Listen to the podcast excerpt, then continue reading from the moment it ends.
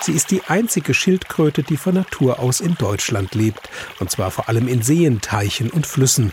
Bis zu 25 Zentimeter wird sie lang. Insgesamt erscheint sie dunkel mit einem Muster aus gelben Streifen und Linien. Fast ein Sternenhimmelmuster hat sie, die europäische Sumpfschildkröte. Jedes Mal, wenn wir Schildkröten freilassen und es werden Schildkröten Leuten in die Hand gegeben, selbst der größte Grandler kriegt ein Strahlen im Gesicht. Die Sumpfschildkröte ist ein Herzöffner. Allerdings einer, dem es in der Natur nicht so gut geht, sagt Katrin Theisinger vom Senckenberg Biodiversität und Klimaforschungszentrum in Frankfurt am Main.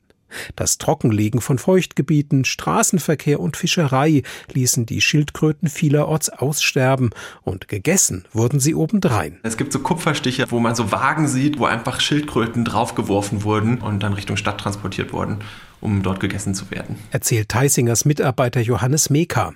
Mittlerweile machen den Schildkröten aber auch tierische Neubürger das Leben schwer, etwa der Waschbär oder ausgesetzte nordamerikanische Wasserschildkröten. Das sind ganz kleine Babyschildkröten, die man kaufen kann. Die nimmt man dann nach Hause und diese Schildkröten bleiben aber leider nicht klein. Dadurch entscheiden sehr viele Halter eben, sie freizulassen. Sagt Melita Wamberger vom Senckenberg Museum für Tierkunde in Dresden. Sie fand erstmals heraus, dass die nordamerikanischen Schildkröten mittlerweile auch in Deutschland überleben und sich fortpflanzen können. Das war eine große Überraschung für uns, wo jetzt natürlich der nächste Schritt wäre zu gucken, was machen denn die Schildkröten? Haben sie einen Einfluss auf das Ökosystem? Was für ein Einfluss ist das? Machen sie etwa unseren Sumpfschildkröten Lebensraum, Nahrung und Eiablageplätze streitig?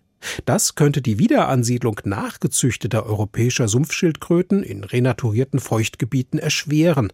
Auch deshalb untersuchen Katrin Theisinger und ihr Team, ob die Wiederansiedlungsprojekte wirklich so konzipiert worden sind, dass sie Erfolg haben. Und es ist eben auch so, dass wir versuchen herauszufinden, inwieweit die Sumpfschildkröte als Botschafter dienen kann, um die Menschen wieder mit der Natur zurückzuverbinden, weil Feuchtgebiete haben tatsächlich das Problem, dass sie nicht sehr gewertschätzt werden von der Bevölkerung, weil das stinkt das Wasser, da gibt es Moskitos, da kann man auch nicht Felder anpflanzen.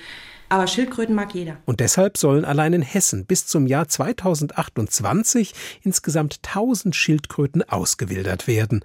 In Glauburg-Stockheim in der Wetterau, an der Fulda bei Schlitz oder am Kühkopf bei Stockstadt. Ähnliche Projekte gibt es in Rheinland-Pfalz, im Elsass und sogar in Lettland. Ob sie erfolgreich sind, das entscheidet sich aber frühestens, wenn die Schildkröten sechs bis acht Jahre alt sind. Denn dann legen sie ihre ersten Eier und wenn dann wieder Babyschildkröten durch Teiche und Flüsse paddeln, dann ist sie da.